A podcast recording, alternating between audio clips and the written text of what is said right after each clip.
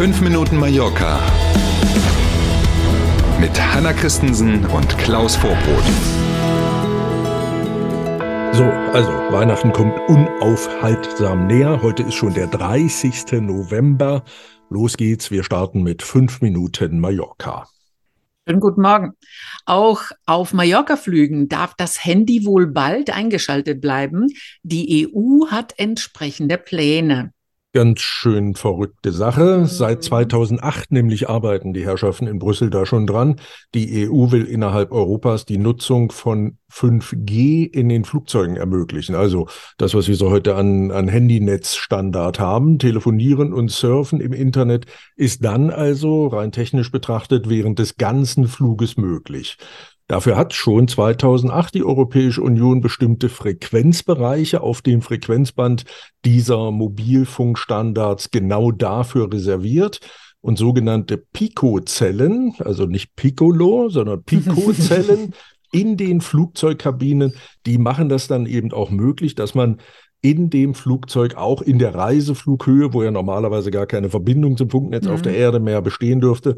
Diese Pico-Zellen machen es möglich, dass man da eben auch trotzdem telefonieren und im Internet unterwegs sein kann. Mhm. Finden wir natürlich als End-User wahnsinnig spannend. Und was sagen die Airlines dazu? Naja, ähm, Freudenjubel war jetzt noch nicht zu hören. Kann mir vorstellen, dass wenn mal EU-Recht da ist, dann werden sie müssen. Aber dass sie sich nicht so richtig freuen, kann man sich vorstellen. Immerhin verdienen ja viele Airlines im Moment ordentlich ja. extra Geld, wenn sie mir einen WLAN-Zugang während ja. des Fluges verkaufen. Das entfällt dann natürlich, wenn ich mit meinem eigenen Handy im Netz sein kann.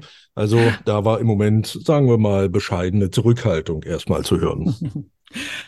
Und von Flügen zu Kreuzfahrt für den Kreuzfahrthafen in Palma wird auch der Dezember ein Rekordmonat.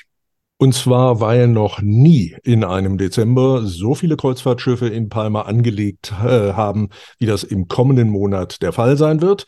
Jetzt klingt die Zahl 18 zunächst mal nicht so dicke, wenn man das mit Sommermonaten zum Beispiel vergleicht, mhm. aber immer im Hinterkopf verhalten, wir reden hier über Dezember. Und für einen Dezember im Hafen von Palma ist selbst 18 tatsächlich ein neuer Rekord. Schiffe der Costa-Flotte und auch von MSC, die kommen sogar den ganzen Dezember über jede Woche nach Palma.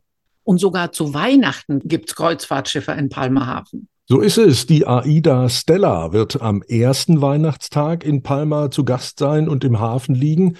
Und die AIDA Blue verbringt sogar die Silvesternacht hier, hier hm. bei uns in Palma. Alles super Nachrichten heute bei uns. Hoffentlich weißt du? machen die ein tolles Feuerwerk, das man von der Stadt aus sehen kann dann. Und noch eine gute Nachricht bei uns heute. Die Inflation in Spanien geht weiter zurück.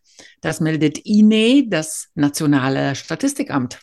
6,8 Prozent im November. Das ist seit dem Beginn des Krieges in der Ukraine der niedrigste Wert, was die Inflation hier in Spanien angeht.